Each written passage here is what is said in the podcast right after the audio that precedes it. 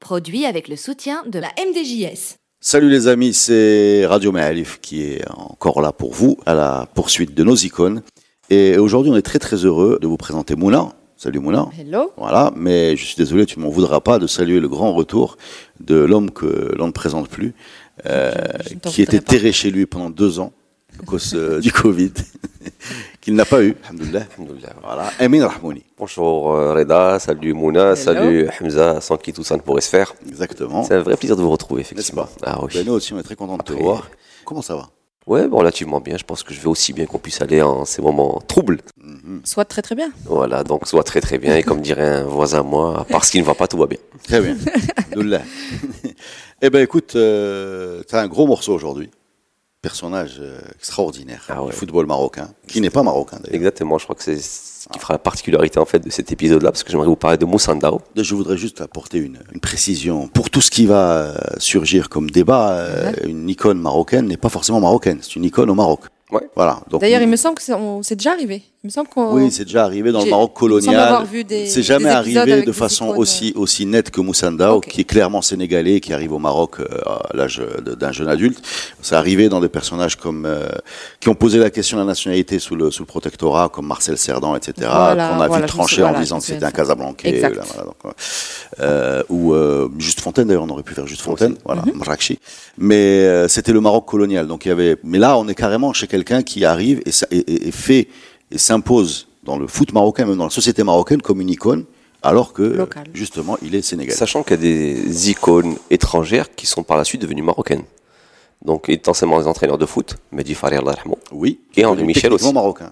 Je ne sais pas si Henri Michel est devenu Si finalement, je crois qu'apparemment, Henri Là, Michel. on parle d'administration. Effectivement. Mais dans le cœur des gens, Ah, dans le cœur des gens, effectivement, le, le plus marocain des non-marocains, ça reste Moussandao. Et d'ailleurs, j'aimerais un peu m'excuser pour le, le parti pris que je vais prendre et certainement la, la mauvaise foi dont je vais faire preuve, parce que Moussandao a mais tu n'as pas le faire, évolué. tu ne l'as jamais fait. Tu l'as toujours exercé. la mauvaise foi, mais, sans, mais- sans mais- jamais mais que ça plus, mais- plus maintenant encore, parce que Moussandao est un joueur donc sénégalais qui a fait sa carrière marocaine dans un seul club, qui est donc le Wydad de Casablanca, dont euh, je suis admiratif depuis de fort longues années. Et c'est toujours un plaisir de déformer l'histoire, de faire un peu du chrony face à mon ami Red Al-Ali Rajaoui, euh, Qui lui notoirement tend connu. Qui lui tend Dans le micro. Qui lui tend le micro. On aura tout vu. Non, non, non. Comme quoi on, appréciera le fair play. Donc ouais, donc Moussandao en fait, Moussandao c'est c'est un monsieur qui est né donc au Sénégal, même s'il a euh, fait l'essentiel de sa vie au Maroc, en juillet 68 à Dakar. Et euh, Possiblement. J'y venais justement. Donc c'est la date euh, officiellement retenue. Donc même lui d'ailleurs quand je, quand je lui quand je, l'ai- je l'ai au téléphone il y a pas longtemps, je lui ai demandé très précisément quel est ton âge. Il me dit je suis né. Il a réfléchi un petit peu. Alentours voilà. Euh, Non non, il a dit je suis né. Il a réfléchi. 68, donc euh, voilà, j'arrive au Maroc euh, en, en 88, il a 20 ans. Et auparavant, donc ces, ces classes footballistiques, il les fait à Dakar, dans le principal club du pays, qui est donc euh, l'ASC Jeanne d'Arc, où il brille très vite. Hein, donc euh, quand il est chez l'élite, je crois qu'il fait 69 matchs, il met 60 buts, ce qui est en termes de ratio quelque chose d'exceptionnel. Il est très vite repéré par Wydad qui ne le signe pas. Et c'est là en fait, euh, cette non-signature va catalyser pas mal de, de choses intéressantes, qui l'amène donc en, on veut dire en, en stage de pré-embauche, en test, quelque chose qui se faisait beaucoup avant. Maintenant, avec euh, l'avènement des DVD, Pour de la son vidéo, statut d'étranger ou dans du tout, l'absolu c'est que, c'est que, c'est que voilà, c'est qu'en fait, quand il vient, il ne vient pas seul. C'est qu'à l'époque, quand Moussa vient au Wydad, il n'est pas la star euh, sénégalaise qu'on attendait. Il vient avec un joueur qui a très peu brillé par la suite, qui s'appelait Ibrahima, un ailier gauche, Beaucoup qui, blessé. euh, qui a été beaucoup blessé effectivement, et qui était, selon l'avis de Moussa, beaucoup plus talentueux que Moussa. Est-ce que je peux euh, m'insérer dans ton récit? Bah, bah, très largement, tu es chez toi. Tant que vous ne demandez pas de faire l'arbitre. Non, parce que j'ai une autre option, c'est d'attendre que tu partes et de dire ce que je veux et que, que Hamza l'insère. Mais je préfère te le dire en face. Mon ami, il y a une autre version Oui. de l'arrivée de. Parce que là, on est à Moussa Owak. On est au, pas encore véritablement au WAC. Là, il est en test au WAC.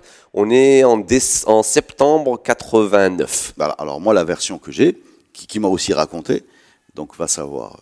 On est dans la mythologie, là, Mouna. Reussa Khadrak. Euh, c'est que Moussa, en fait, fait trois mois en France, dans un club deuxième division qui s'appelle Le Touquet.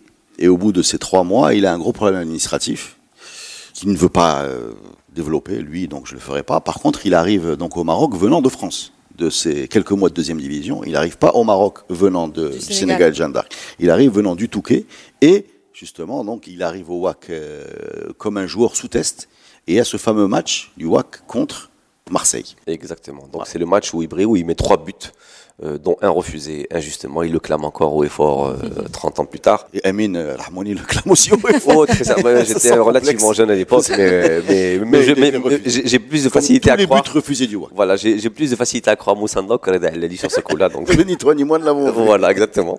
Non, c'est- alors ce Non, match-là, marque. oui, j'y Marque étais. même cinq buts. Voilà, ce match, ce match-là, j'y étais, mais j'ai pas souvenir en fait. J'ai pas souvenir. Je me rappelle très bien d'avoir, j'avais 16 ans, donc j'étais au stade, mais j'ai pas souvenir de ce troisième but refusé, ni, des- ni même des deux autres d'ailleurs. Mais Moussa, il fait ce euh, match sans contrat, quoi. Effectivement, il n'a pas de contrat, il est, il, il est pas signé, et ça va catalyser plusieurs choses parce que, en fait, au soir de ce match où il brille particulièrement, donc euh, l'ancien président de Marseille, donc le, le regretté, on va dire, parce que c'était un personnage truculent aussi, Bernard Tapie, fait tout pour le choper.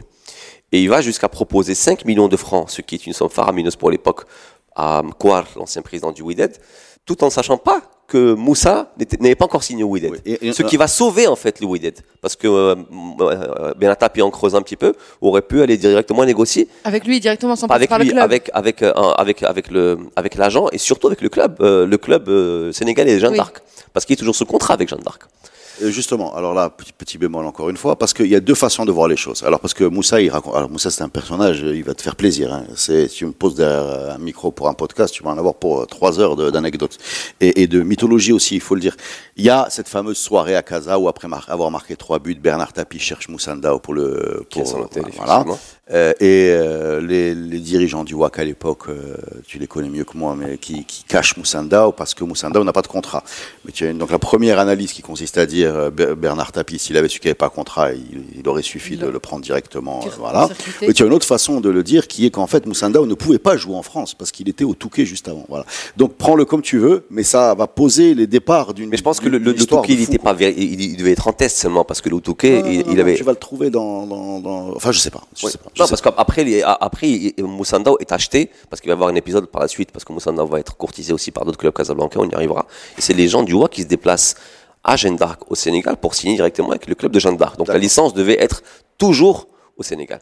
Ouais, donc en fait, il, euh, il, il fait ce match-là et donc le- il il met trois buts. Donc fatalement, Ben Tapi dit bon, c'est lui que je veux, je mets tant d'argent. Et effectivement, les dirigeants le cachent dans un club. Et sur, mais ça se sait chez les supporters qui, mythe ou réalité, vont apparemment faire une sorte de scandale et de chantage au club deux jours durant, en disant que si ce joueur-là signe quitte pas. le Wydad, et là effectivement c'est de la parole de- du fils même de Mkwar, euh, le président Reda, ça va mal se terminer pour vous. C'est ce joueur-là qu'on doit signer. Donc euh, le WAC rejette l'offre de Moussa, mais ne le signe pas pour autant. C'est-à-dire qu'il reste encore au club, il reste toujours en test, il ne peut pas participer parce que la Botola déjà à, la fin, à l'époque le championnat avait déjà commencé, on était au mois de novembre-décembre, donc il, il peut toujours pas jouer avec l'équipe du WAC le début de saison parce qu'il peut toujours pas signer officiellement.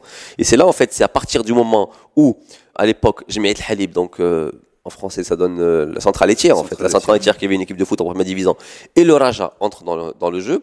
C'est là en fait Ça que met la pression. ça met la pression sur le président. Et c'est là en fait où Moussa est, euh, repart au Sénégal avec Matteo Harit, qui est une sorte de directeur administratif de l'époque, et avec la mission d'aller ramener la licence de Moussa de Jeanne d'Arc et de le ramener pour le signer au Maroc. Donc tout ça se fait vers le mois de décembre. Donc en fait Moussa rate véritablement 3-4 La bons saison. mois Mm. de, de la saison. Et il attaque véritablement à partir de janvier euh, Nous sommes en 90, 80, euh, en 90 de la, la saison euh, avec le Wydad. Et, et c'est là en fait où débute une aventure formidable où, euh, où il arrache tout quoi en fait en termes de titres. Il gagne véritablement tout. C'est-à-dire que voilà Moussa on retient beaucoup ses buts, euh, notamment dans le derby. Je crois qu'il a marqué, il a une particularité d'avoir marqué Moi, à tous les, à tous les derbys. Oui, j'imagine bien. À tous les derbys contre le Raja. Euh, même dans un derby, je me rappelle où il était blessé, où il rentre tard de sa sélection, où il était blessé. Le Wydad perd 1-0 à la mi-temps. On le force à s'habiller. En fait, le public le réclame tellement. Et j'étais au terrain ce jour-là. On le force à s'habiller. Il rentre et je crois qu'il met le but contre Alain Guamini, il me semble, qui était au Raja à l'époque. Je crois que ça finit par 1-1, mais en tout cas, il met ce but-là qui, sauve un peu le club.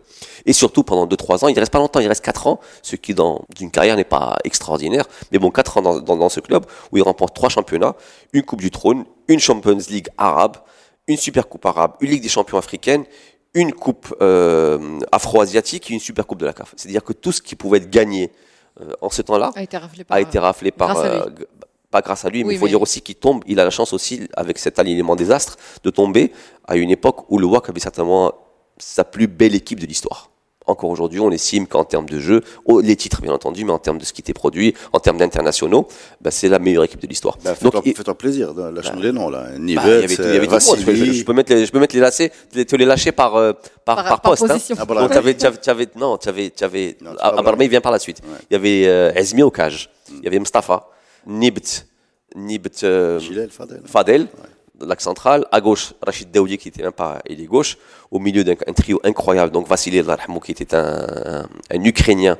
Le premier, seul Ukrainien, en comptant Ivan, le gardien de Jdida. Là, ouais. Euh, donc, à l'époque, Il avait la Russie. Aussi qui était. Voilà, donc qui a, qui a joué au Maroc. Ben Abisha euh, Mjid, donc c'est un trio de fous. Et devant, il y avait Khardin, Moussa et euh, Parfois Ibrahim. Nader. Parfois Ibrahima. Donc en fait, mais c'était une équipe incroyable. Et en fait, et il, il- il est tellement bon qu'à un certain moment, il allait même euh, défier euh, ce que le- les, les- les Tunisiens ont réussi à faire avant nous, celui d'être naturalisé marocain pour jouer avec l'équipe nationale du Maroc. C'est la Coupe du Monde 94. Voilà, donc on est en, Où il est 80 reçu on est- par, on est en euh, 92, effectivement, on, est- on est vers 92, et, on veut, et, et à l'époque, effectivement, à part le récit qui était une sorte de faux avancement plutôt ailier, on va dire, Ah, Euh, voilà. arrête, c'est un vrai avant-centre, dis pas ça. on va dire que voilà, à l'époque, on estimait que c'était pas l'avancante qu'il nous fallait, donc on n'avait pas effectivement d'avancante qui brillait. Non, mais c'était aussi au nom de. Il y a une certaine logique parce que c'est, on est quand même dans une logique de bonhomme qui connaît. euh, c'est-à-dire que si on, si on met Moussanda au devant une ossature du WAC, ça a du sens. Mais ce qui est drôle, c'est la façon dont ça lui a été présenté. Il a été convoqué par euh, Hajm Dioli, qui était. euh, Président du KCM à l'époque, Voilà. il est convoqué à Sreret. et il ne sait pas le sujet de la convocation. Il arrive là-bas, il ne sait pas très bien ce qui se passe. Et le bonhomme, voilà, lui balance comme ça de, de but en blanc. Est-ce que tu veux jouer pour le Maroc? Mais ce qu'il y a de plus cocasse, c'est la raison pour laquelle Moussa va accepter. Il accepte pas pour des raisons sportives, il accepte pour des raisons humaines. Il te dit, moi, aujourd'hui, euh, honnêtement, que je joue pour le Non, non, du tout. Il te dit, moi, que je joue pour le Sénégal ou pour le Maroc, pour moi, ça revenait au même du moment que je jouais. Par contre, ce qui l'emmerdait, c'est que à chaque rassemblement de l'équipe nationale, tous ses copains partaient en équipe nationale. Donc, Il, est avec seul. Il est resté qu'avec les espoirs. Et lui, ça l'embêtait parce qu'en fait, c'était un garçon qui s'était parfaitement intégré à son équipe, à son quartier, là où il vivait, il vivait à Bourgogne à l'époque, où il vit toujours d'ailleurs, où il vit toujours, Ndina Kdima. Donc en fait, ça, ça, ça, ça l'embêtait parce que il partait pas en sélection à l'époque, il était pas encore sélectionné par le Sénégal. Et tous ses potes, donc Nib Daoudi, Mjid Bouiboud, il y avait ouais, 4-5 joueurs, euh, Abramé par la suite quand il est arrivé, qui partaient. Donc lui, était obligé de faire ses séances d'entraînement pendant une semaine, 10 jours, Seul. avec les espoirs. Azmi. Esmi aussi gardien. Alors, Donc, euh, il donne son OK et ils attendent comme ça quelques heures le- la réponse de la CAF qui, qui est négative parce qu'il a, il a joué, c'est ça, il a, il a Effectivement, joué chez les, chez les jeunes sénégalais. Exactement, ils donnent son, son OK. Euh, ils font une lettre qui va en Égypte, donc le siège de la CAF à fax. l'époque. Euh, ouais, enfin une lettre ou un fax. Il sait pas très bien un fax ou un bureau fax, enfin quelque chose de, qui n'existe plus, qui part, qui part en Égypte, parce que ça, ça, ça doit, ça doit partir et revenir très vite. Et en fait, la nouvelle tombe. En fait, il n'a pas le droit de jouer avec l'équipe nationale parce qu'il a joué 45 minutes dans la section des jeunes sénégalais. Oh là là. Ça s'est joué vraiment Ouais, ouais. à très très peu de choses. On a raté un buteur d'exception qui nous aurait peut-être fait gagner la Coupe du Monde 94.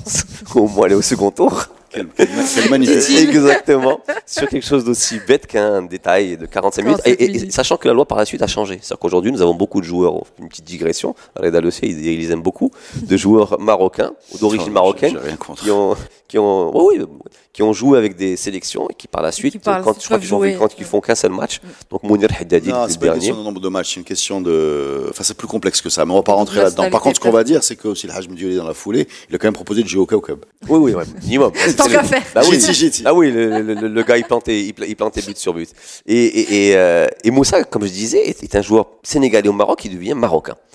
Et il y a une anecdote que je trouve moi formidable, qui définit parfaitement le bonhomme, c'est que euh, un certain moment, Moussa à cette époque-là, il fait des allers-retours au Sénégal, il, il rencontre sa future femme euh, sénégalaise dont le père ne veut pas. Euh, non, enfin dont le, père le ne veut pas de lui. Parce que c'est un monsieur pieux, il estime que les chanteurs et les joueurs de foot, c'est pas des gens assez bien pour sa fille, c'est pas un Respectable. métier. Oui, oui. C'est pas euh, respectable. Il y, a, il y a une question aussi de, de caste, en fait. On a découvert ça euh, dans, dans la musique, par exemple. Il y a des catégories de population pour lesquelles c'est c'est très grave. Euh, je parle en tant que Marocain, Oui, hein, déjà, c'est c'est pas génial, euh, c'est pas génial chez nous, mais là, on est dans une autre échelle. Et ce qui va sauver Moussa, c'est quelque chose d'extraordinaire en fait. C'est qu'un jour, son beau-père, enfin celui qui est devenu son beau-père, vient au Maroc, Béchizor. Il devait aller à À Fès. Fès, oui. Effectivement. Donc il demande à Moussa de le rejoindre. Et en fait, il est fasciné par une chose, c'est la popularité de Moussa. Ah, excellent. Et bien plus encore, donc quand ils sont à Fès et quand ils viennent à Casablanca. Donc il l'emmène pour aller faire ses courses. Donc à Fès, ils vont dans la vieille ville, Tkhda, ce qu'il fallait acheter, les babouches. On leur offrait des babouches quand ils reconnaissaient Moussa. Donc le mec était comme un fou. Et quand il vient à Casablanca, ça a été la panacée. C'est quelque chose d'extraordinaire parce que Moussa était vraiment, véritablement au fait de son art. Et là, le, le, le beau-père de l'aveu de Moussa, donc il était là fasciné. Il dit On m'a parlé ni de mon premier ministre, ni de mon ambassadeur, ni de personne, mais tout, quand je rencontrais des gens sans Moussa ou avec Moussa et qui, et qui savaient qu'il était sénégalais, on demandait invariablement Est-ce que tu connais ces Moussa Ndao? Et donc, c'est grâce à ça qu'il a pu avoir la bénédiction du, du beau-père et qu'il épouse euh, sa femme sénégalaise avec qui il a deux filles, me semble, et, euh, dont une euh, étudie au Maroc. Et ils sont toujours ensemble depuis, euh, depuis la nuit des temps. Donc Moussa, en fait, fait toute sa carrière au Wydad, marque beaucoup de buts contre l'orage. hein. C'est très très important de le préciser La, encore la nuit une des temps fois. étant les années 90. hein. Voilà. Vous apprécierez la profondeur historique. Donc, euh, Heureusement qu'on n'est pas dans ce au, Wydad, il, il fait environ 150 matchs ou un peu moins. Il marque un peu m'énerver, je moins vais te couper. Je vais faire un podcast. Voilà, je- je- où tu vas dire bonjour et au revoir. Je compte sur ton fair play. Et je vais même mal te couper pour qu'on sente que ça a été coupé. Exactement. Donc en fait, il fait environ 150 matchs en, en, en 4 ans, toutes compétitions confondues. Il marque 80 buts, donc super ratio aussi. Et c'est là en fait où il va au, au Hilal Saoudi, où il fait 3 ans, où c'est beaucoup moins drôle pour lui, où il gagne de l'argent. Il gagne beaucoup plus d'argent qu'ici. C'est pas les montants qu'on a maintenant, Par mais il contre, gagne de l'argent. la- l'aventure humaine euh, ne, pr- ne prend pas en fait. Non, du tout, du tout, parce pas. que bon, euh, déjà il, vit très mal le fait d'être euh, d'être séparé des femmes. quoi. Donc euh, c'est un pays, voilà, surtout à l'époque peut-être. Oui, et puis séparé de la nuit, c'est quelqu'un Ouais, qui, est, qui, est, qui est un joyeux homme, quoi. Il faut le dire euh, gentiment, bon vivant. Il sortait, c'était une équipe qui sortait beaucoup, même tous les footballeurs de l'époque sortaient beaucoup. Et ils, ils ont laissé des traces dans, enfin, dans, dans, tout- dans Les tous lieux mythiques de- Ouais, dans, les- dans les lieux mythiques, et il le faisait euh, sans complexe. Se retrouver du jour au lendemain comme ça euh, au Hillel, Hillel Saoudi. Il a ça, pendant c'est pas trois ans où il finit meilleur buteur du club, c'est-à-dire qu'il brille littéralement, il gagne de l'argent, euh, pas assez de, de, de- de quoi monter un empire, mais bon, il gagne de l'argent. Ensuite, il fait un an à l'Etifaq, second club euh, saoudien où il finit second meilleur euh, buteur après un autre joyeux de riz qui était El Beja. Ah oui. Quel est- Qu'il faudra, qu'il faudra, qu'il faudra, qu'il C'est faudra. fait, ah, c'est fait, C'est fait, magnifique. fait, Ah, c'est fait par les oui, s'il Par les plaît, oui, ouais. superbe. Ensuite, il fait un an. Belgeologue. Exactement. Ensuite, il fait un an à Farennes au Portugal, avant d'aller se finir comme tout bon footballeur qui se respecte euh, au Qatar. Donc deux ans de Rafa et une fin de carrière peu glorieuse au Chabeb en deuxième division, mais là c'est clairement pour cachetonner. Euh, ensuite, il revient au Maroc, donc, parce que c'est son pays. Il refuse de retourner en- au Sénégal, où il retourne faire une petite euh, carrière dans de- voilà petit bref séjour d'entraîneur. Mais ça, lui, ce qu'il veut, c'est vivre au Maroc. Il retourne vivre au Wydad. Donc, euh, il s'installe littéralement euh, au club en prenant les jeunes du club, les espoirs du club, en faisant beaucoup d'intérim avec l'équipe première. Euh, et ensuite, euh, avant de quitter véritablement le club l'an dernier, euh, pour diverses Ah oui, expériences effectivement d'entraîneur, en prenant l'AS Salé, il me semble, où il vit une- pour une première fois euh, une vraie démonstration de racisme chez nous. Moussa le Marocain, Moussa le Sénégalais, le noir sénégalais marocain, euh, qui a entraîné des excuses officielles de la part du président du club, donc Mendoza. Euh, c'était contre le RAC, hein, il entraînait ça, c'était contre le RAC. Et puis voilà, donc maintenant, il, Moi, moi, je, euh, moi, je veux attend bien. de- moi, il- sur cet épisode-là, je retiens euh, effectivement le, le dérapage euh, manifestement raciste de. ou, non, ou des joueurs Non, non, de, Public. de, de tout, hein, ça a commencé, je crois, par le public, mais Alors, ça. il y a très peu de ensuite, public, hein, on voilà. est, on est confiné. Ah, mais- c'est pendant le confinement Ouais, ouais. Mais suite, euh, euh, si on veut être positif, en fait, euh, sans- être angélique, hein, je suis pas en train de dire qu'il n'y a pas de racisme au Maroc, euh, loin de là, mais je suis en train de dire que la, la réaction qu'il y a eu sur les réseaux sociaux, euh, pro Moussa, tout le monde qui s'est solidarisé, de, enfin, qui, qui, qui, qui a eu honte. Voilà, on a eu honte collectivement nous que, que des gens, euh, sous prétexte de gagner un match de foot ou j'en sais rien, viennent insulter quelqu'un chez nous. Surtout Et- Moussa. voilà, donc donc il y a ça, il faut, il faut retenir ça. Il faut retenir aussi, parce que moi je, je l'ai beaucoup vu, qu'aujourd'hui tu sors avec Moussandao, c'est un... Alors on parlait beaucoup du WAC aujourd'hui, parce qu'il a joué au WAC, mais je peux te garantir que même les Rajaoui, il adore. C'est, il fait partie de la mémoire collective, et il est accueilli à bras ouverts partout. Hein. Peut- C'était aussi, un- je, je l'ai- je l'ai pas dit, mais euh, c'était un joueur qui a été longtemps respectueux. C'est vrai que j'ai pas souvenir moi de la carrière de Moussa Ouided où il a été, Oui, il euh, dérape. où il a, où même dérapé même même au niveau de Shidden, ce qu'on appelle nous Shidden fil Kora, on l'a très très peu vu avec Moussa. Et, et Dieu sait que il vous euh, une haine est un grand mot, mais disons que le club contre qui il a toujours adoré marquer, Reda le sait, on l'a beaucoup chambré, c'est le Raja. Mais C'est-à-dire qu'il il, il vivait ça passionnément, Parce littéralement. a- il a mais pris- sans, Oui. Ouais, Vas-y, vas-y. Non, mais je veux dire, sans, dérapage rajouter. verbal, Mm. sans, Non, sans mais- beaucoup de choses qu'on a vues par la suite, et même tout récemment, tu le Non, sais. mais euh, déjà à l'époque, il n'y a pas où faire de dérapage verbaux déjà parce que tu n'as pas de réseaux sociaux et on va sûrement pas te donner un micro euh, À la dans, la- dans chaîne euh, officielle pour dire pour dire des méchancetés. Oui, mais bon, mais tu sais. non, euh, mais c'est pas ça. C'est qu'en fait, les- Moussa, Moussa, il a eu une, une vraie histoire d'amour avec le public du WAC. Et donc, il a pris sur ses épaules cette rivalité parce qu'il savait qu'en s'illustrant dans cette rivalité, c'est ce qui allait lui faire lui permettre d'atteindre un, un- un état encore supérieur de popularité et, et d'adhésion au club. Donc c'est, il l'a fait donc dans le sens sportif. Moi, je, je passe des heures avec Moussa, il adore euh, me taquiner, mais je, je sais que c'est un bonhomme, c'est un vrai sportif. Euh, deuxième chose, euh, je crois qu'il y a deux ou trois ans, on a fait un match de foot avec Moussa Ndao, il est en pleine forme. Je peux vous le dire. Là, euh, 62, 63 Mais c'est le genre de bonhomme comme ça. Moussa, c'est le genre de bonhomme où il t'appelle, il te dit, tu fais quoi? Tu dis, je suis en train de jouer au foot avec mes amis. Il te dit, j'arrive. Tu sais qu'Hachem, tu dis, attends, attends, attends, je joue très lentement, on fait des passes tranquilles. Et J'ai il jamais arrive, fait ça pour et il arrive en short et il joue, il te fait plaisir. Il y Euh, une anecdote que j'ai oubliée par rapport à ça, en short, il se fait plaisir, c'est que quand les Portugais viennent pour euh, signer Hassan Nader, à l'époque du Wydad, sur les conseils de Beddou Zaki, ils viennent pour superviser Hassan Nader et en fait ils se trompent de numéro. Et pour Hassan Nader est très brun, Moussa est black. Et donc en fait Moussa porte le 14 et Hassan Nader le 9. Donc il y a un petit match amical qui se joue au sein de Benjloun et en une mi-temps mais- Moussa met deux buts. Les Portugais se lèvent et partent à la mi-temps. Pour eux, ils en ont assez vu, ils vont venir prendre des joueurs. Sauf que c'est pas lui, c'est pas lui qui devait, qui, devait- qui devait prendre. Donc on, arrive pour signer, ils disent bon c'est bon, on est content de prendre le numéro Le 14. numéro 9. Ah, on le lui fait numéro- ah non non non, non, c'est le numéro 9 que vous prenez. Il fait non non, nous ce qu'on veut C'est le c'est le 14. Et puis, et puis voilà, donc en fait, ils prennent le numéro 9 parce qu'il était hors de question de séparer Moussa. Et j'aimerais juste conclure l'hi- l'histoire par l'anecdote qui fait le plus plaisir à Moussa, parce que j'ai eu l'occasion d'en parler. Et elle n'est pas sportive. Pour lui, l'anecdote est avant tout, qui ressasse le plus, elle est humaine. Il te disait, moi, ce que j'ai adoré quand je jouais au Wydad, et même par la suite, c'est les femmes que j'ai rencontrées, femmes de supporters. Et qui me disaient, à l'époque où il jouait, et même quand il a arrêté, nous adorions que tu sois au Wydad, parce que grâce à toi, on a connu le foot qu'on connaissait pas forcément, et surtout, grâce à toi, on avait tout le temps le mari à la maison après le match qui rentrait avec de la viande et des fruits et qui rentrait heureux. Et que par la suite, quand il a quitté, en fait, lui, il adore raconter. Quand tu lui demandes quelle est la, la chose qui revient le plus, l'anecdote qui te. Ben voilà, C'est celle-ci. C'est celle-ci, en fait. Bon, moi je milise pour un, un podcast underground avec. euh, avec Moussa. avec Moussa. Ah, mais il a un côté un peu Zlatan hein, dans, dans- dans la façon dont il se raconte. euh, je, Justement. Il, ouais, ouais, il y a ça. Non, moi, je voudrais juste rajouter une- chose en particulier qui est importante, c'est c'est le rapport euh, du Maroc avec l'Afrique. Euh, Le Maroc fait partie de l'Afrique, mais c'était pas très évident dans les années 90, où on n'était pas convaincu que notre place était sur ce continent. Alors, où est-ce que tu vas être J'en sais rien. Mais mais il y avait ce, ce truc-là, tu vois. Par exemple, moi, un souvenir de jeunesse, c'est euh, quand on s'est fait sortir par le Cameroun en, en Cannes 80 88, par exemple, on voyait pas du tout qu'ils étaient bons. On voyait que c'était des gens qui étaient brutaux, etc. Bon, Moussa, il a fait descendre ça. Moussa, euh, étant noir, sénégalais, euh, dans un, club marocain, je pense que ses exploits ont fait baisser le racisme. J'en suis convaincu. Voilà. Euh, la deuxième chose, c'est son style de jeu. C'est un joueur qui a ramené un style qu'on n'avait pas forcément fait le Botola, qui était plutôt un jeu, euh, un jeu à terre. Euh, Moussa, c'était c'est le, il appelait le bombardier, le en canonnier. fait. Voilà, de balle tirait, il avait une frappe de balle de malade et il te balançait des énormes mines de 20-25 mètres, ce qui était 30 mètres. Et il retourné aussi. Il avait, des il retournés, il a ouais. beaucoup mis Mais il y avait le côté un peu physique, un peu spontané. C'était pas une masse physique, hein, Moussa, il est plutôt frêle. Euh, Bon, aujourd'hui, c'est épaissi avec l'âge, mais, mais non, la- l'audace, l'audace, la Et spontanéité. une belle technique aussi, parce que là, sa frappe, c'est Bien sûr, bien sûr. Mais, mais c'est ça, la frappe, euh, c'est la frappe de balle de, de Moussa, qui était quelque chose qui était vraiment pas usuel chez nous. Voilà, on frappait pas au but euh, de très On loin. ne pas de très loin, effectivement. Voilà, on C'est frappait pas au but de très loin. On avait euh, plutôt. faut dire qu'à euh, l'époque, Wydad avait deux joueurs comme ça. Il y avait Moussa et Daoudi aussi, Ouais. en termes de frappe. euh.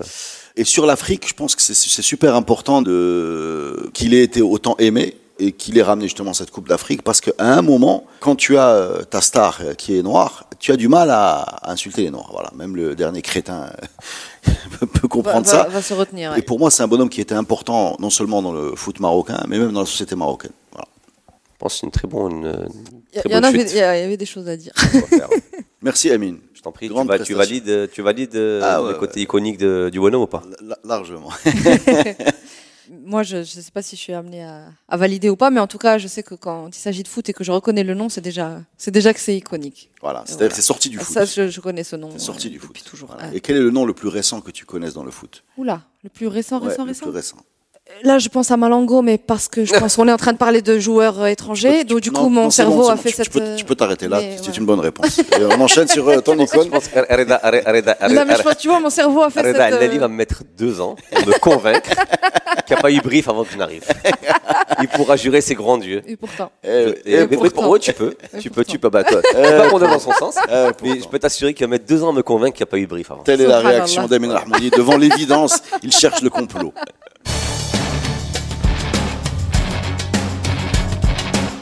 Mouna, écoute, c'est à toi. Tu as la, la difficile mission de passer derrière Amin Rahmouni Mkhasha, donc en transe, Ça va être très difficile. évoquant euh, ses souvenirs de jeunesse euh, dans ce- son club de cœur.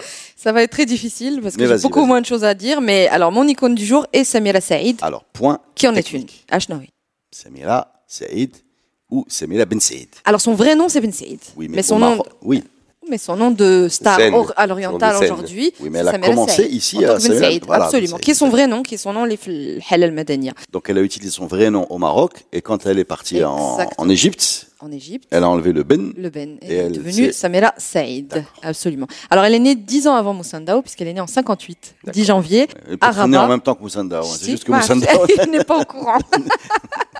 Alors, Samira Ben Saïd est née en fait dans une famille euh, qui avait deux facettes. Donc un papa très conservateur, famille paternelle arbatia très très conservatrice, très religieuse, et famille maternelle Fassia Benani très moderne, très euh, ouverte sur les arts, sur euh, et donc elle a eu cette double euh, double éducation. C'est plus du côté de sa maman qu'elle a découvert la musique, qu'elle a appris le piano, qu'elle a en tout cas qu'elle a eu cette sensibilité pour euh, parce qu'on la connaît aujourd'hui aussi pour son élégance, pour ce côté très femme sûre d'elle et très voilà une, une une Conquérante div- un peu, quoi. absolument. Et ça c'est le côté euh, de sa maman qu'elle a très vite dû en fait euh, asseoir auprès de la famille de son papa. Et donc elle a très vite compris qu'il fallait batailler pour avoir droit de chanter, de faire de la musique. Et c'est à 9 ans qu'elle réussit à convaincre euh, son père, à qui elle rend encore hommage aujourd'hui, en disant que c'est euh, qu'elle respecte beaucoup le fait qu'il l'ait laissé faire tout ça alors que c'était contraire à, ses principes, à, à toute l'éducation qu'il voulait donner à ses enfants. J'en profite juste pour signaler que euh, en fait. Oui. Voilà. C'est-à-dire le fait de ne pas pouvoir aller. l'aval. euh, Voilà, la- la- ou alors soit que ça, ou, ou parfois tu peux aller contre évidemment, hein, ça existe, il y a des parcours comme ça, mais qui est un vrai, un vrai obstacle dans l'avancée vers ta destinée et la réalisation de toi. On l'associe bien sûr au Maroc, euh, aux pays euh, comme le nôtre, mais euh, aux États-Unis, dans les années 50, 60, on trouve ce genre de problème. On va quand même rappeler que toutes les tensions de, de Marvin Gaye avec son père le jour où il décide d'arrêter de chanter des chansons religieuses pour s'intéresser aux profanes, donc au diable, selon cette vision des choses. Je me demande même si Sam Cooke n'a pas été assassiné euh, plus ou moins ça. à cause de ça. Marvin Gaye. Enfin, c'est euh, Ray Charles a eu des problèmes avec sa famille également. Donc là, on est dans la communauté noire américaine qui apprend la musique dans un contexte Gospel, religieux, ouais. exactement, qui en sort pour faire de la musique pop ou des chansons d'amour, etc., et qui crée des tensions qui vont aller jusqu'au meurtre. Donc pourquoi je raconte tout ça? Juste pour relativiser, c'est-à-dire le. C'est pas propre à- c'est à pas nous. propre Mm. à nous. Euh, il s'est passé des choses euh, comparables, voire plus dramatiques. Parce que là, c'est une success story, enfin, c'est une belle histoire, le papa va accepter. Euh, mais il s'est passé des choses comme ça dans des pays qu'on voit aujourd'hui comme étant modernes depuis, depuis qu'ils ont été créés. Mais euh, C'est pas du tout le cas. Intéressez-vous même à, à toutes ces chanteurs, euh, chanteuses noires américaines qui sortent du gospel et qui décident d'aller vendre des disques et comment euh, la famille a accepté ça. Voilà. Donc on revient à Samira Ben Saïd. On ou revient Saïd. à Samira Ben Saïd, actuellement Samira Saïd, qui donc ouais se met dans la musique et, et qui chante et qui prouve très très vite qu'elle est douée, qu'elle est talentueuse. En plus, elle est, euh, c'est pas pour gâcher la chose, elle est très jolie, elle a, elle a ce charisme et elle comment, elle débute très vite en fait, puisqu'en en 80, elle est l'une des premières à représenter le Maroc pour, f- en Hollande pour l'Eurovision. Oui. Et euh, c'est là qu'elle va chanter Betaqat Houb et qui va quelque part lui donner d'abord de la visibilité ailleurs et chez nous, mais aussi la faire euh, remarquer par euh, l'autre papa, le papa de la nation, à savoir euh, Hassan II, Oui. Euh, parce qu'on est dans le Non, voilà déjà le fait qu'on soit- déjà le fait qu'on soit à l'Eurovision, qui est une une anomalie géographique. C'est vrai. On parlait n'était pas africain. Voilà, on est carrément. Qui assoit, qui assoit ce que tu disais Voilà, tout à l'heure. voilà. c'est pas Donc, trop où euh, on est, mais je me voilà. demande même si Ou alors on est partout. Si c'est pas une idée justement de Hassan II. quoi. C'est po- c'est parce que c'est peut-être enfin, ça lui ressemble en tout cas. Quoi. C'est possible. En tout cas, voilà, en 80, elle y est. Euh, elle ne remporte pas de prix, mais elle remporte euh, le, le cœur de, de beaucoup de Marocains. Non, et mais elle ne remporte pas de prix aussi parce qu'elle elle est complètement à, à l'opposé Oui, des critères de ce qui se esthétiques. fait, C'est-à-dire qu'elle essaie- Enfin, je sais pas si elle voulait gagner, j'imagine tout le monde veut gagner, mais euh, vu le, ce qu'elle a décidé de présenter, c'est une chanson marocaine, quoi. Euh, L'Eurovision, c'est plutôt euh, du standard pop occidental, et quand tu es pas formaté comme ça, tu peux plaire, hein, mais tu vas sûrement pas ni gagner, ni être... voilà, donc c'était plus un acte de communication, de visibilité, de visibilité que voilà, que, que d'aller chercher la, L'analogie sportive, mohim ou le Voilà, non, mais de présenter un truc, parce que mais là, tu es en train de montrer un truc qu'ils n'ont jamais vu. jamais vu. Voilà, qu'ils n'ont jamais vu, et devant tous les autres qui jouent une sorte de, qui, sont plus ou moins mis d'accord avec le au fil du temps pour faire la même pop. Voilà, même souvent, euh, en tout cas récemment avec le même langage, c'est-à-dire même les, les langages euh, locaux ont disparu au profit de l'anglais. Donc euh, elle, est, elle, elle, était ailleurs et elle a fait ça. Elle a, enfin pour nous, elle a crevé l'écran, mais après pour les autres, elle a rien gagné. Exact. Et justement, parlant de crever l'écran, ça signe un peu le début de son euh, pas omniprésence, mais presque de vraiment une présence euh, très appuyée. En tout cas, les années 80-90 à la télé, on la voyait tout le temps, tous les notamment tous les samedis. Et puis les clips, c'était le début des clips. Et puis avec, je sais pas si vous vous souvenez, une chanson qui passait en boucle à la radio, El Rani Yomin. Et voilà, ça fait partie de, vraiment du paysage audiovisuel euh, euh, marocain. Et ce qui fait d'elle aujourd'hui, enfin, ce que je pense, pourquoi je pense que c'est une icône, c'est qu'elle a beaucoup marqué ces années-là, mais que finalement elle n'a jamais disparu, même quand elle est allée euh, ailleurs, parce que c'est vrai qu'assez tôt, elle s'est faite repérer par les plus grands, par Abdou Wahab et plein de gens. Donc elle a très vite eu des, compositeurs de renom qui ont écrit pour elle. elle est partie en Égypte, effectivement. Elle a eu une carrière là-bas, mais elle a toujours été présente dans le cœur et dans le paysage musical marocain. Et elle a cette particularité, contrairement à d'autres, tout ça, d'avoir toujours une, ce petit côté moderne. Donc déjà, il y a ce côté moderne d'aller faire l'Eurovision, mais après, elle a ce côté moderne de faire des clips pas comme les autres, ce côté moderne de toucher à des styles musicaux qui ne lui ressemblent pas forcément, à tel point qu'on lui a donné aujourd'hui le titre d'Arabian Pop. Alors je sais pas trop ce que ça veut dire, euh, euh, si toi tu sais, euh, dis-moi. Mais voilà, on la qualifie de chanteuse Arabian Pop qui fait donc de la musique arabe. Heureusement, Khadil n'est pas là. Mais ah, voilà, je mets des, je mets des non, mais est-ce que, est-ce que vous avez en tête dans votre culture générale une femme ou un homme qui s'expatrie? S'exporte. Oui. S'exporte, Non, qui carrément, uh qui, qui, ah, qui, part aussi. Qui part, qui part physiquement dans un autre pays. Euh, en l'occurrence la capitale, mhm. euh, le centre de rayonnement de, de la, la, musique, musique la musique, euh, voilà, mm -hmm. nord-africaine puisque ou même arabe, mm -hmm. et, et, qui réussit. Je, je ne crois pas. Hein ouais, ouais, non, je parle de Marocain. Ah, Marocain. Voilà, je, je sais pas si on a... Oui, non, effectivement. Je, je, c'était nouveau, la musique contemporaine. C'est ce que j'allais dire, mais à l'époque. Ah. Non, avant elle, non, du tout, du voilà, tout. Voilà, voilà. Donc la, la, démarche est mm. audacieuse. Et surtout qu'elle a vraiment gardé le cachet marocain, parce, qu'à aucun moment elle, elle, mais mon, mon, elle ne s'est métamorphosée. Le côté, bah, mon contraire, moi je trouve qu'elle se métamorphose. En gardant le cachet marocain, je trouve qu'elle se métamorphose en se mettant chaque fois au goût du jour. Voilà. Je lui reconnais, personnellement, cette dame, quand je la vois et quand je la vois encore maintenant, je lui reconnais une capacité d'adaptation à son environnement, à son époque qui est unique. Complètement. Certaines vont disparaître peut-être, elles peuvent revenir, mais en gardant le cachet. Ou alors elles, vont rester dans leur moule. Elles, voilà, elles non, elles ont l'impression qu'elles se réinventent tout le temps. Complètement. Tant physiquement qu'au niveau de son look, au niveau de ce qu'elle va chanter, comment elle va se, elle va se produire, en collant toujours au mieux, parfois avec du succès, peut-être parfois avec un peu moins de succès, à son époque et à son mouvement. Je suis tout à fait d'accord. Je trouve que ce côté caméléon en perpétuelle évolution chaque fois. Je trouve qu'il est exceptionnel chez les euh, chanteurs marocains. Et euh, la David Bowie la, la musique marocaine. Euh, je sais pas si c'est David Bowie, mais en tout cas, j'en connais pas beaucoup moi. Des non, mais c'est vrai. Et puis elle a des moments de métamorphose justement, comme même quand physique. On... Ah, même physique, physique, oui. Moi, je me rappelle quand, quand elle a chanté avec euh, Mami, Mami, exactement. C'est en 2003, Youm Warayoum. Ouais.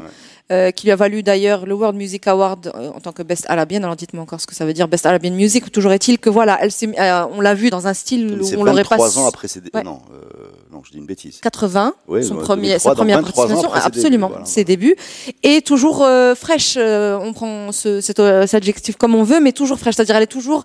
C'est jamais la vieille qui essaye de, de faire un truc de jeune. C'est Samira Saïd, quoi, qui fait ce qu'elle a envie de faire et qui le fait toujours plutôt bien. En 2006 d'ailleurs, elle s'attaque. alors Perso, j'ai pas écouté cette chanson, vous saurez peut-être mieux. Elle a, elle a chanté pour euh, la Coupe d'Afrique des Nations. Est-ce que ça vous a marqué? Elle avait écrit un la, truc la en 2006. La Nation, on sort au premier tour après deux matchs. De, donc c'est pas la chanson de Samira Saïd qui te marque. d'Ivoire, c'est bien ça. Le penalty de Gregui. Donc, donc on a oublié toute bon, la Coupe d'Afrique des Nations. C'est pas elle, voilà. Non, c'est pas, pas une bonne. Coupe en tout cas, c'est elle qui a été choisie pour, comme elle était à domicile euh, au Caire, euh, c'est elle qui avait euh, écrit la chanson pour non, mais ça, je me rappelle l'hymne pour pour la Coupe. Sérieusement, je me rappelle très bien voilà. Moi, je me connais pas du tout la chanson. Mais le Maroc joue justement contre l'Égypte, mais mais elle est tout le temps voilà. Elle est tout le temps là, quoi. Donc quand il y a des duos, elle est donc avec Chap Mami. Le, le foot, elle est là. Un peu plus tard, quand tous les regards sont braqués sur les télécrochets et les émissions euh, à l'époque Star Academy et compagnie, elle est euh, dans le jury d'Yel The Voice euh, Liban, qui lui donne encore une fois un, une autre, un autre, une autre facette. Ce que tu dis, ce que je comprends et ce que je respecte, c'est qu'il y a un certain génie quand même du, de la gestion de carrière. Voilà. Complètement qui continue parce qu'il n'y a pas si longtemps, elle a sorti. Après, on aime ou on n'aime pas. Moi, je suis pas très très fan, mais un autre truc euh, encore dans la mouvance actuelle qui s'appelle Superman. Alors c'est très spécial. Hein, je, vous invite à voir le, le, clip où elle a joué vraiment sur le, le sur Superman, sur avec le avec euh, avec les grands moyens. Oui, c'est spécial. Mais Samira Saïd, donc dernier succès euh, Superman en 2019. Mais ça, je trouve que ça dit beaucoup sur, sur. Elle est immortelle. non, mais surtout ce qui est drôle, ce qui est drôle aussi, c'est qu'à travers les âges, les, les, Marocains, ou bon, je sais pas, après, je veux pas parler des rapports qu'ont avec euh, le, le, reste du public, que je connais pas, mais les Marocains ont eu euh, vis-à-vis d'elle euh, des rapports un peu paternalistes. C'était la petite fille, la petite jeune qui, qui, débutait. Ensuite, ça a été le fantasme de, de toute une génération. toute une génération. Ensuite, ça a été la, la femme mûre qui ne vieillit pas. Enfin, elle, elle, a traversé toutes ces étapes. Elle a séduit plusieurs générations. toujours avec des tubes. C'est-à-dire que là, on a, on a l'impression de parler juste d'une icône, on va dire physique, et toujours dans l'air du temps. Mais c'est une femme qui a fait des chansons qui ont et puis duré. qui compose et qui, et qui est musicienne avant tout. Quand tu parles d'El Ghani c'est quelque chose qui quand même qui reste dans notre imaginaire collectif. Hein. C'est Exactement. Des, et des tubes immortels, quoi et le fait qu'elle soit encore euh, voilà qu'elle soit encore présente je trouve ça vraiment euh, voilà je trouve que ça appuie encore plus ce statut d'icône et puis qu'elle puisse elle, elle surfe aujourd'hui sur la vague des réseaux sociaux elle est présente elle elle manie euh, Donc tout on ce pourra qui toujours refaire Samira Saïd euh, dans, dans, dans la saison 16 je, je, je, la saison 16 l'espère. en tout cas voilà elle, elle, est là elle est présente elle, elle prépare des revival. choses elle est voilà revival. c'est c'est je veux pas que ça sonne euh, comme une moquerie mais c'est un peu le Duncan MacLeod euh, ça, de la musique voilà. le Highlander de la musique marocaine mais je le dis avec beaucoup d'amour. Merci beaucoup, vous étiez glorieux. Merci à vous. Bye. القاني بعد يومين يبكي لي بدمع العين يشكي من حب جديد يحكي وأنا نارة ايد وسمعته فكر شريد وسكت وقلبي شهيد القاني بعد يومين يبكي لي بدمع العين يشكي من حب جديد يحكي وأنا نارة إيد. وسمعته فكر شريد وسكت وقلبي شهيد.